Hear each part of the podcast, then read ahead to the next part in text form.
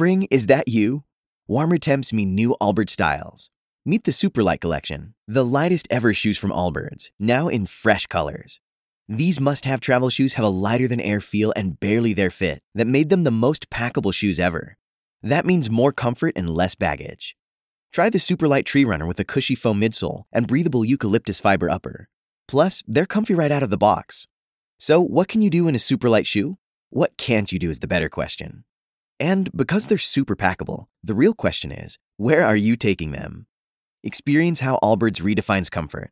Visit allbirds.com and use code SUPER24 for a free pair of socks with a purchase of $48 or more. That's A L L B I R D S.com code SUPER24.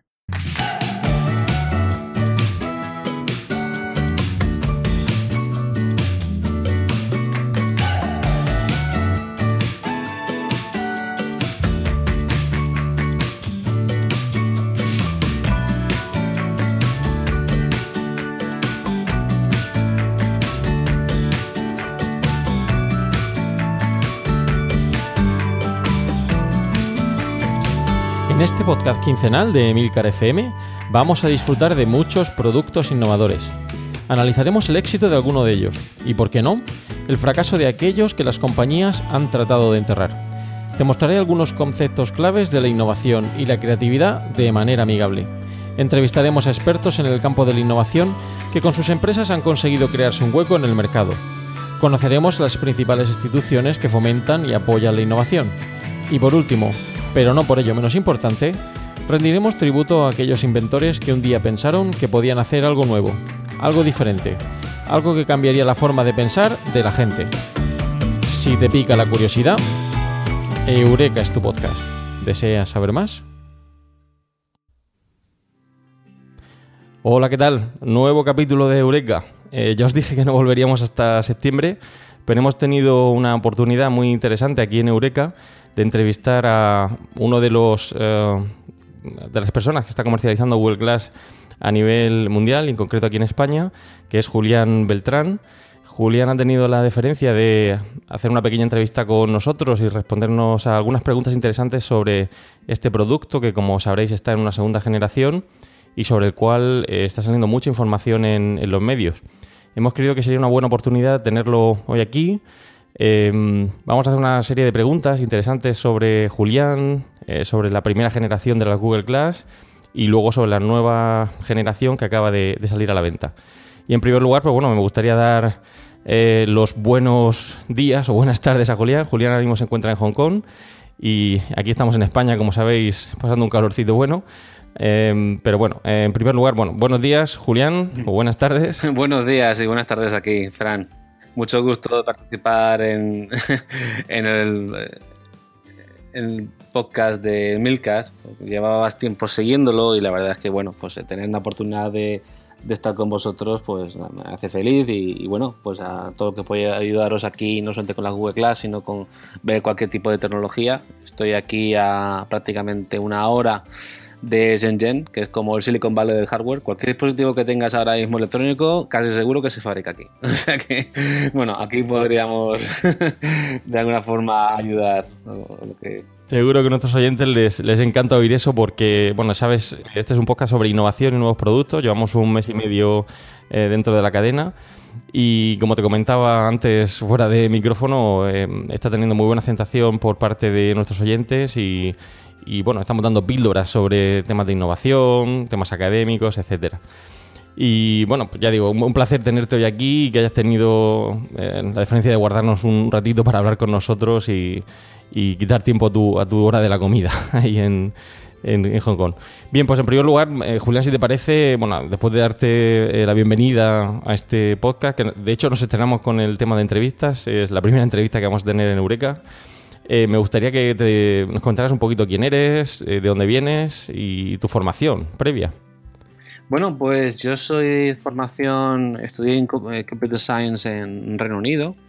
después estuve trabajando un tiempo allí, hasta que, bueno, por circunstancias de la vida, decidí volverme a Murcia y montar después de dar unas vueltas por algunas compañías tecnológicas aquí, que no quiero decir nombres por no hablar mal de ellas, pero decidí finalmente pues, montar mi propia compañía, siempre me hizo mucha ilusión y bueno, fundé Droiders. Eh, y bueno, pues nosotros nos dedicábamos a la consultoría de aplicaciones, eh, fuimos los primeros en hacer aplicaciones para Android, luego para iOS, luego soluciones completas y hasta que, bueno, pues nos retransformamos después de recibir financiación de inversores de Hong Kong en una empresa de producto y centrarnos en el desarrollo de las Google Glass. Mm. Y una pregunta, ya empezando un poquito con la formación, ¿qué, percibes tú, yo porque también soy docente, como sabes, ¿qué diferencia percibes o, percibiste en su momento en, esa formación que recibiste tanto en, Reino Unido como a tu vuelta aquí a, España, Murcia? Percepción, ¿te refieres a diferencias en la forma de...? A nivel, sí, a nivel tanto docente como empresarial, ¿resultó un cambio muy importante o no? Mm, yo lo que vi, yo intenté estudiar en la Universidad de Murcia, eh, estuve de hecho yendo dos semanas a, Espinardo, eh, pero después de hablar con algunas personas que estaban allí, que eran estudiantes, vi que la formación era muy teórica y poco práctica. Mientras que en Reino Unido es más práctica y menos teórica. A ver, no te salva de los exámenes, eso sin duda, ¿no? Pero que intenta más es... Eh, dan por hecho que la universidad te van a enseñar una cosa que cuando tú termines la carrera ya está anticuada ya no se utilice, ¿vale? Entonces lo que intentan un poco es orientarlo a, em, a que independientemente de cómo esté la tecnología, tú sepas resolver los problemas, más que intentar pues, saberte muy bien un lenguaje o una teoría, porque todo eso va cambiando y una, cosa que estás estudiando en primero, ya cuando llegas a cuarto ya no sirve de nada. Entonces es más trabajar en equipo, especializarte y eh, mucho más práctico. De tal forma que aunque no lo sepas, siempre puedas adaptarte a las circunstancias eh, y poder resolverlo de, toda, de todas maneras. Esa es un poco la diferencia que veo. De todos modos, eso fue hace ya unos años. A lo mejor ahora ha cambiado, con un nuevo tipo de regulación europea, pues es posible. Pero en ese momento sí que lo percibí de esa manera. Y también, sobre todo, eh, entender que la universidad eh, es más docente y que luego al final la formación la recibes en las empresas. Entonces ya desde el primer momento te orientan a las necesidades que puedas tener finales.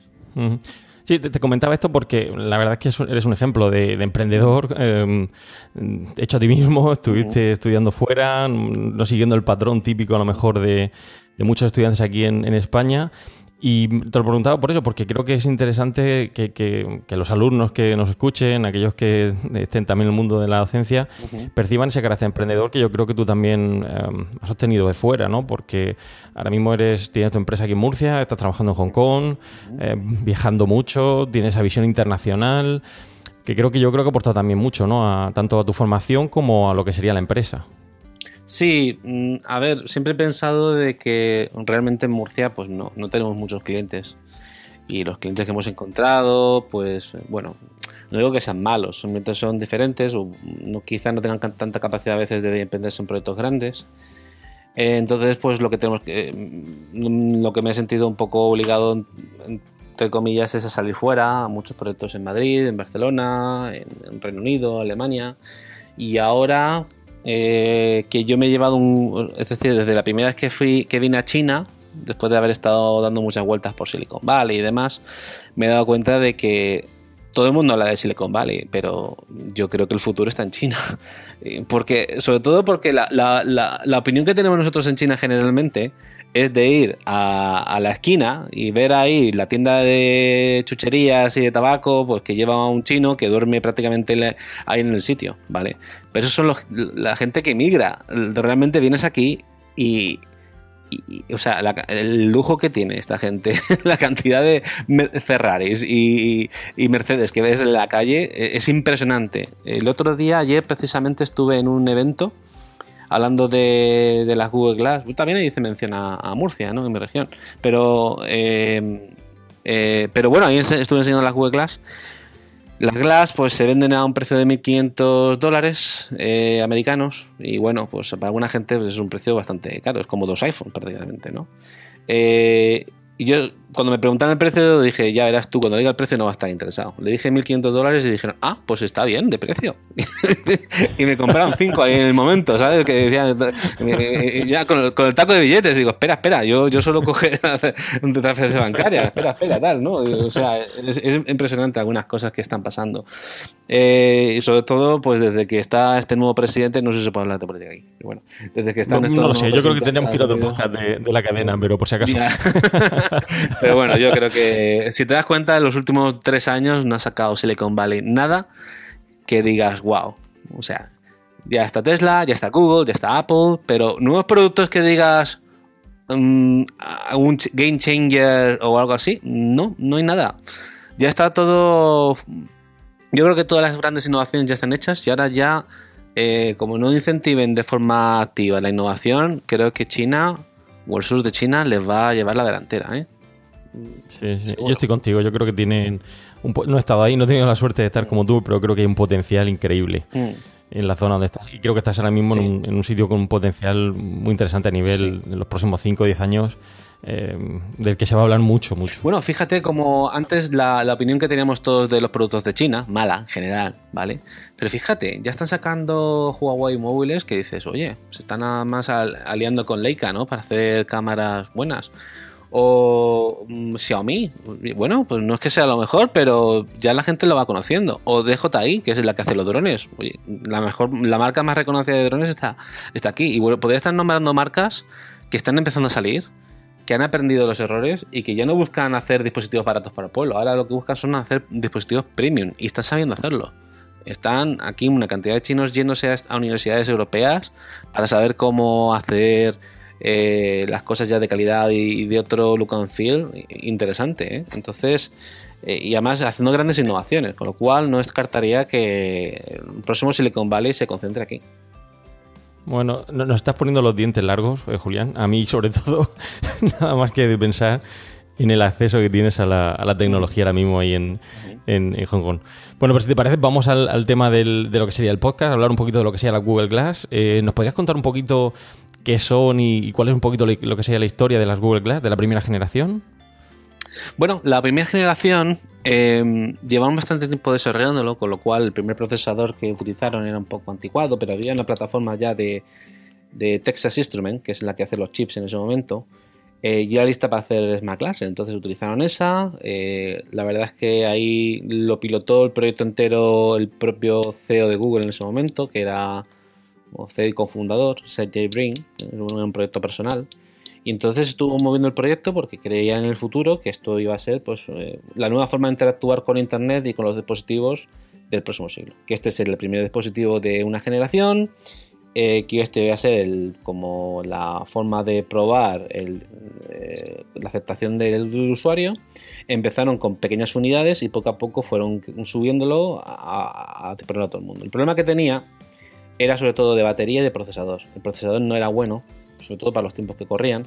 Y la batería, pues bueno, si no le dabas mucha caña, a lo mejor te podía durar el día entero. Pero en cuanto hagas streaming o hagas las funciones más importantes que eventualmente podrías llegar a hacer, se calentaba, no funcionaba bien, se quedaba colgadilla. Eh, es decir, el procesador necesitaba una actualización muy buena. Y además, si también mejorases el procesador, al final también tenías un problema de batería, ¿no?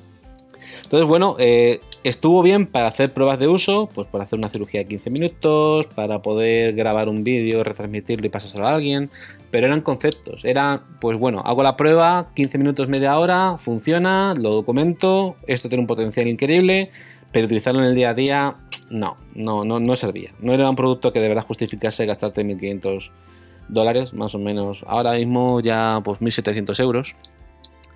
Eh, perdón, al revés, 1.300 euros, al revés, 1.300 euros, eh, para poder eh, para poder justificarlo, ¿no? El que, quiera probar y, planificar el futuro y ver posibilidades tiene, pues bien, ¿no? Pero para un producto masivo que la gente pueda comprar, no, no, no era, no era óptimo. Entonces Google decidió, pues, mm, decir, bueno, no, no seguimos con esto, vamos a retirarlo del mercado.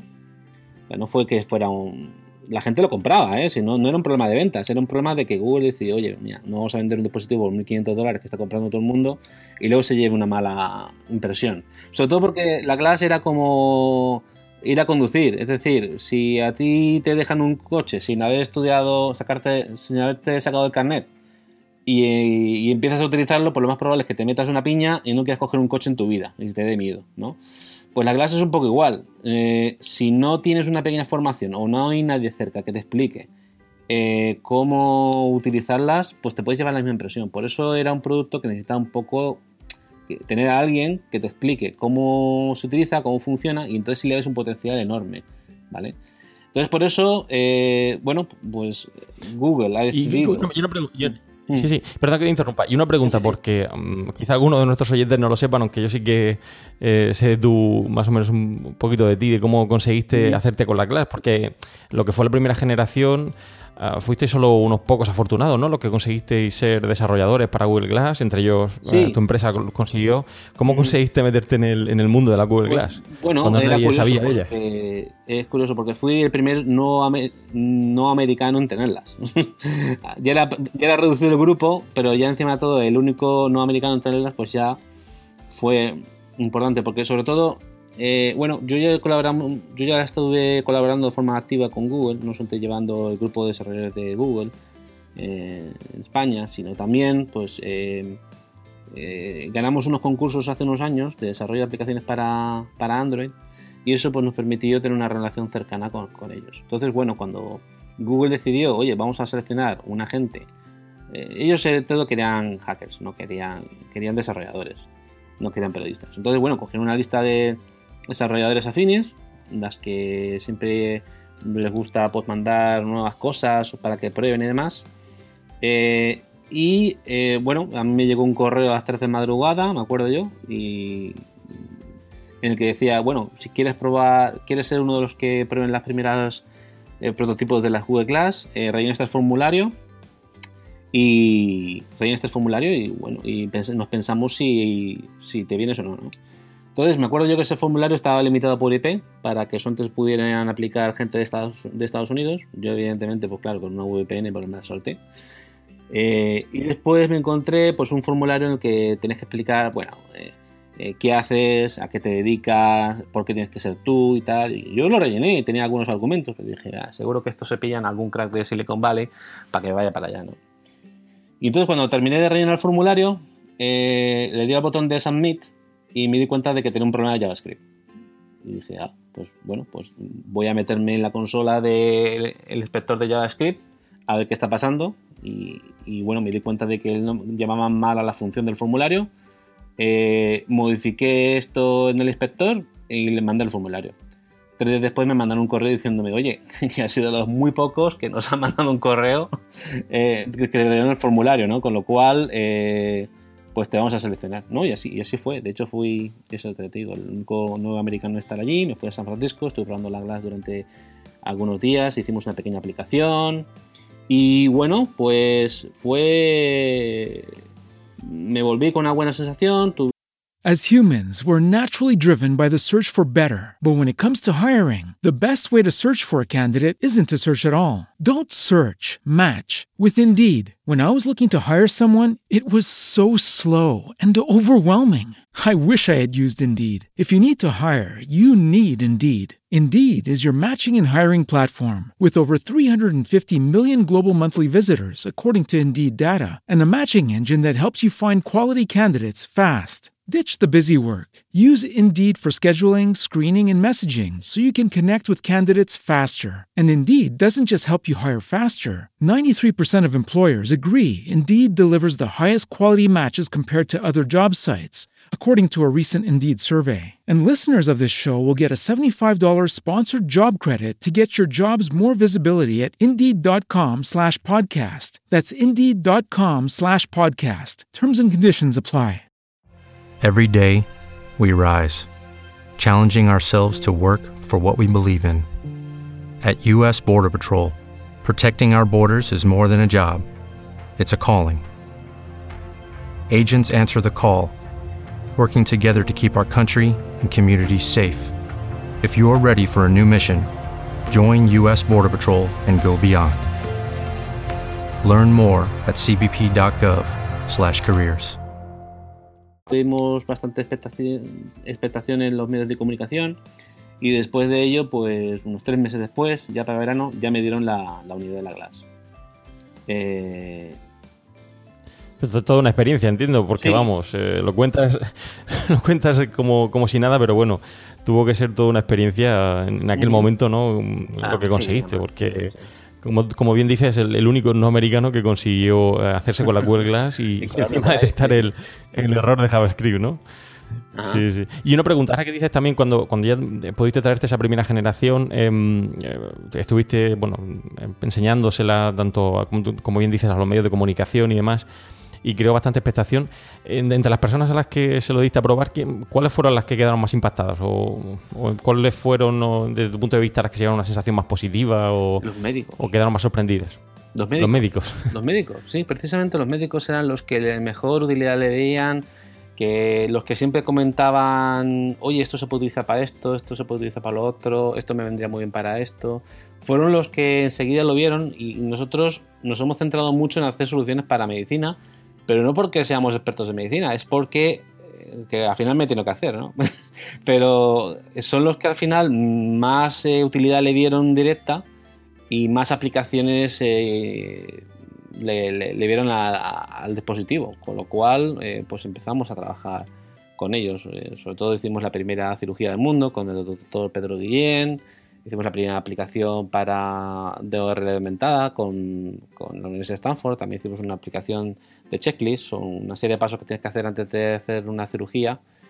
Eh, pues bueno, pues se, se, controlan las listas en la pantalla y por voz vas controlando toda la lista de cosas que tienes que hacer antes de hacer una cirugía en sí. Entonces, bueno, pues eh, fue al final donde más, donde más intención le dio. Luego ya pues ya la gente en la calle, cuanto, eh, en cuanto sabían las utilidades que podían haber y cómo lo utilizaban por voz, pues entonces le, gustaban, también les dio buena impresión. Pero sí, sobre todo los, médicos. Y luego ya de personalidades, bueno, se lo ha probado mucha gente. Se lo ha probado Príncipe, se lo ha probado Rajoy, Esperanza de Aguirre, Artur Mas también se lo ha probado, por lo menos las nuestras. Varios futbolistas, también se lo hemos dejado a algunos actores como eh, Antonio Banderas. Eh, y bueno, pues en principio en general las sensaciones muy, muy buenas, muy positivas. Así hay que nombrar a una persona que más impresión le ha dado es sobre todo los chavales, los, niños. Cuando lo probaban y tal, pues le, le gustaba ver ahí una pantalla super, superpuesta a la realidad, ¿no? Lo veía muy futurístico. Y, entonces, a ver, por, saber un poquito, y ahora hablamos un poco de lo que sea la segunda generación, eh, ¿qué problemas viste, aparte de los, eh, lo que comentabas de problemas de hardware en cuanto a sobrecalentamiento, duración de la batería, ¿qué problemas crees que, tuvo su comercialización? ¿Por ¿Problemas de regulación, temas de privacidad? ¿Dónde crees que estuvo el...? Aunque el dispositivo, fíjate, aunque el dispositivo eh, Google consideró que no tiene una suficiente calidad para ser comercializado y por eso lo retiró, aún así la gente lo compraba. O sea, no fue un problema de demanda. La gente le gustaba. No fue un problema de decir, oye, vamos a terminar esto eh, y vamos a trabajar en secreto con partners que nos han demostrado que pueden dar buenas soluciones, eh, cómo eh, hacer un nuevo dispositivo que arregle todos estos problemas y ya sacar algo bueno. ¿Vale? No algo medio bueno, algo ya muy bueno. ¿no? Y entonces en eso eh, nosotros hemos probado durante estos dos años, ya ahora lo puedo contar porque ya salió el dispositivo, eh, hemos probado distintos prototipos diciéndole, bueno, esto no, esto se sigue calentando, esto hay que arreglarlo, hay que hacer tal. Entonces les han metido una serie de cambios que hacen ya que por lo menos para el público general no, pero para las empresas, que son las que son capaces de pagar esta cantidad por el dispositivo y, son las que realmente ven que gastarse los 1.500 dólares en, el aparato les puede suponer un ahorro de costes, una mejora de productividad y una mayor eficiencia, pues lo pueden amortizar en 3 o 4 meses. Nosotros hemos estado haciendo casos de uso con algunos clientes eh, y eh, sobre todo probar que efectivamente eh, pues podía dar unos resultados. Entonces, este dispositivo está orientado sobre todo a empresa, pero eh, no descartamos que alguien, pues, o sea, no, se limita a que alguien en particular que la que comprar también se la podemos vender, ¿no? Solamente que está más pensado en arreglar, pues, en solucionar y mejorar la eficiencia con las smart glasses de entornos em, eh, eh, empresariales, ¿no? Pero de todos modos nuestras expectativas son de que también pueda servir para cualquiera, ¿no? ¿Y, qué características tiene respecto al, modelo de segunda de primera generación? ¿Qué, ventajas aporta respecto a ese primer modelo? La más importante yo diría es el procesador. Lleva un procesador de Intel especial eh, que es bastante eficiente y tiene una potencia aceptable. Es un Intel Atom pero especial. Es un Courier eh, que lleva mucho más, eh, bastante eficiente energéticamente, más potente y más orientado quizá a lo que es el Internet of Things. Bueno, en este dispositivo sería un pequeño dispositivo con una pequeña batería que es capaz de mm, funcionar un Android, ¿no? Entonces ya hay muchas aplicaciones que antes no podíamos hacer o que la podemos hacer de forma limitada que ahora sí que se puede hacer de forma se puede hacer mucho mejor.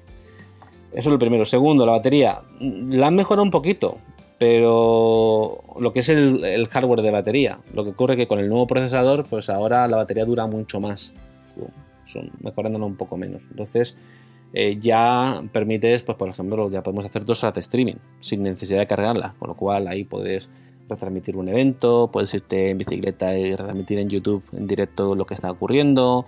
Eh, ya si a lo mejor quieres hacer grabar un vídeo, pues puede durar hasta más tiempo. Bueno, en fin, una serie de posibilidades que, que, se abren ahora, ¿no? Luego también pues se carga por el cargador, eh, o sea, si lo quieres cargar mientras la utilizas, antes pues tienes un cable USB colgando. Eh, tienes un cable colgando que como te pegas un tiro en el cable te puedes llevar la caja de, en medio, ¿no? Entonces... Oh, vaya gracia. Eh, sí, sí, no, y ahora lleva un conector magnético un poco como los que llevan los Mac, ¿no? Que le tiras, le pegas un tirón y, y no te llevas entero el portátil, ¿no? Entonces, eh, bueno, eso, también lo, ha mejorado. Eh, antes tenía un pequeño sistema que te producía unas vibraciones en el oído para que tu oído interno no lo escuchara y así no te tapas el oído, ¿vale?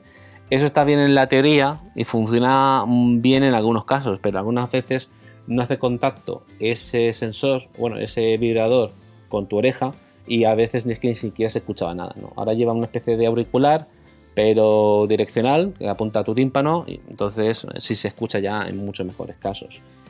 Eh, en general también, pues ahora pues le puedes quitar el bisel más fácilmente, pues lo quieres acoplar a unas gafas de, normales de, de visión eh, se puede acoplar más en distintas eh, soluciones. O sea que al final han tomado nota de muchas cosas. También el calentamiento. Antes se calentaba bastante. no te podías quemar, pero sí que es verdad que a lo mejor no puedes mantener el dedo más de unos segundos. Porque mm, ya te digo que, que molesta bastante. Ahora ya con un nuevo procesador más eficiente, pues ese problema no lo tienes. Entonces, lo que comentas, para aquellos que llevamos gafas, lleva gafas yo también, eh, ya no es necesario ponerse las gafas encima de las gafas, ¿no? Es decir, pues, se puede desacoplar de alguna manera, ¿no? Y engancharlo a las que utilizamos. Así es. Así es. Sí, sí, sí, se puede. Además es mucho más fácil y ahora lleva incluso un sistema, eh, un mecanismo para que sea hasta más fácil hacer una especie de montura especial y acoplarla. O sea que, que bien, bien. Ah, perfecto. ¿Y, qué requisitos son necesarios? Porque entiendo que em, eh, hay que conectarlo de alguna manera al PC o un Mac, em, o necesita o está conectado de alguna manera a un dispositivo iOS, Android. ¿Hay algún tipo de limitación? Antes no. O... Antes, o sea, antes, perdón, antes sí. Antes tenías que descargarte una aplicación para, el móvil eh, y sincronizarlo y pasar toda tu información, etcétera. Ahora ya no. Ahora es totalmente independiente. Nosotros no solamente tenemos las Glass, sino también le metemos una plataforma nuestra que hemos desarrollado. Eh, es como si Google fuera HP nos da el portátil y nosotros somos Microsoft. Tenemos ahí la tienda de aplicaciones, el sistema operativo, las aplicaciones más utilizadas, como puede ser Microsoft Office. Pues en este caso lo que hemos hecho es la tienda de aplicaciones, eh, la plataforma, el SDK para hacer aplicaciones en, encima de ello y luego las aplicaciones más utilizadas. Eh, como puede ser la de streaming, la de eh, comprobar información y demás. ¿vale? Entonces, eh, esos son los casos de uso que utilizamos para, para vender el dispositivo. Entonces, entonces, si, yo me pusiera las gafas, perdón que interrumpa, si me pongo las gafas, las compro, etcétera, ¿vosotros realizáis desarrollo ad hoc de software o digamos que ya hay un conjunto de aplicaciones ya desarrolladas para, para utilizarlas?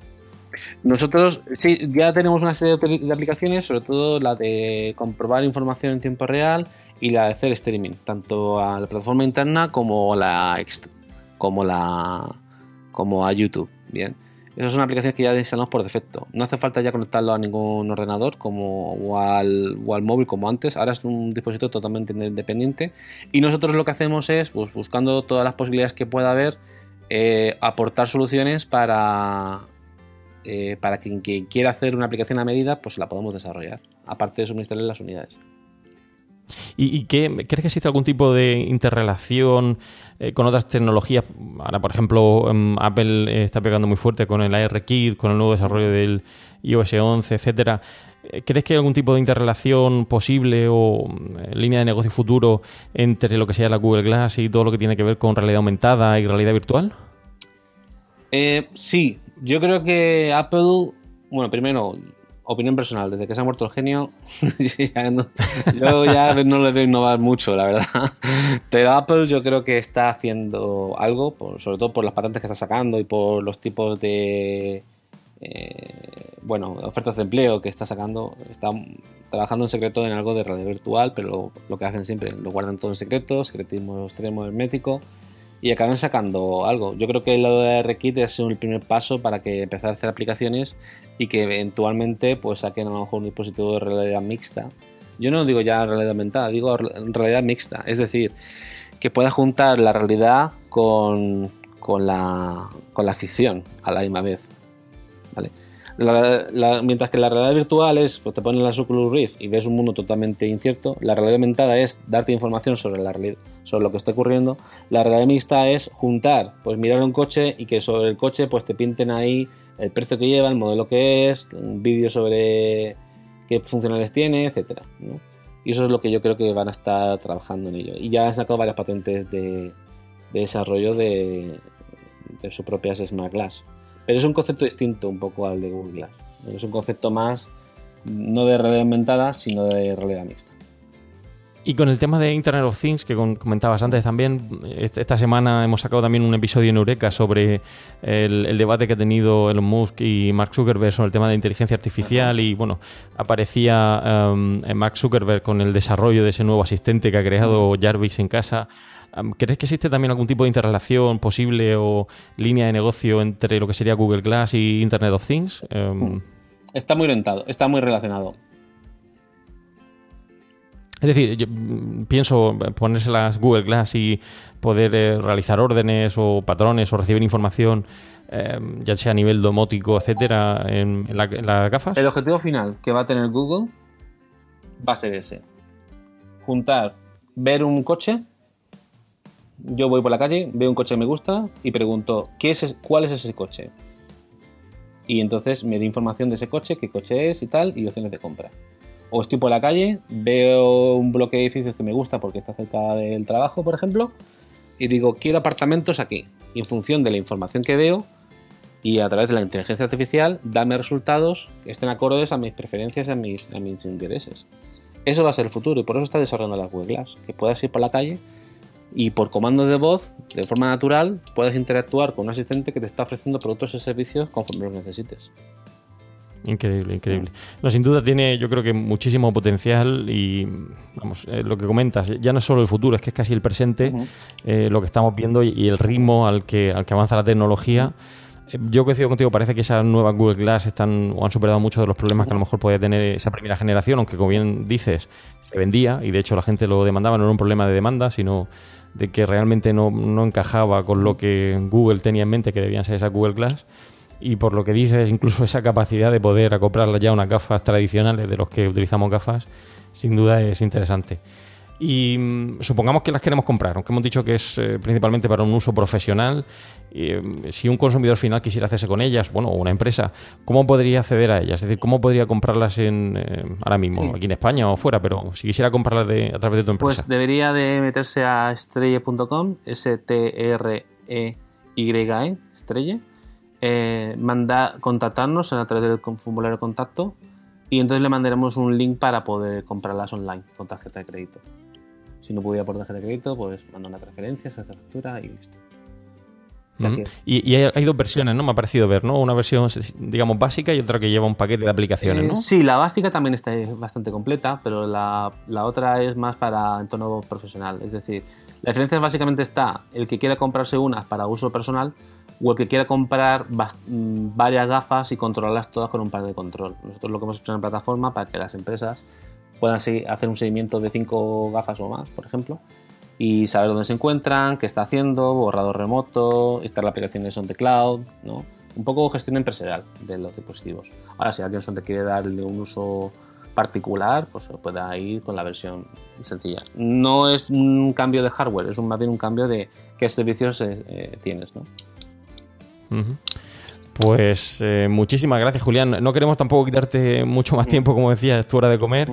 Em, yo creo que ha sido una muy buena aproximación a estas Google Glass de segunda generación que creo tienen mucho potencial y, creo que se van a vender bastante bien. espero que así sea y que, y que podamos verlo. Eh, agradecerte nuevamente tu tiempo eh, por, estar aquí con nosotros en Eureka, en esta primera entrevista del, eh, podcast. Y esperamos, te tomamos la palabra, esperamos poder contar contigo en otros futuros episodios y que nos cuentes un poquito de tecnologías e innovaciones que tienes ahí a la mano en donde estás ahora mismo. Muchas gracias. Muchas gracias a ti y un saludo y enhorabuena por el podcast. Ya sabéis que podéis realizar vuestros comentarios, contactar conmigo en la dirección emilcar.fm barra eureka, por correo electrónico en eureka.fjmolina.com y los otros medios de contacto que encontrarás en emilcar.fm. Y no olvidéis escuchar el resto de podcast de Emilcar FM donde podréis aprender muchos temas interesantes y de actualidad. Muchas gracias y propicios días.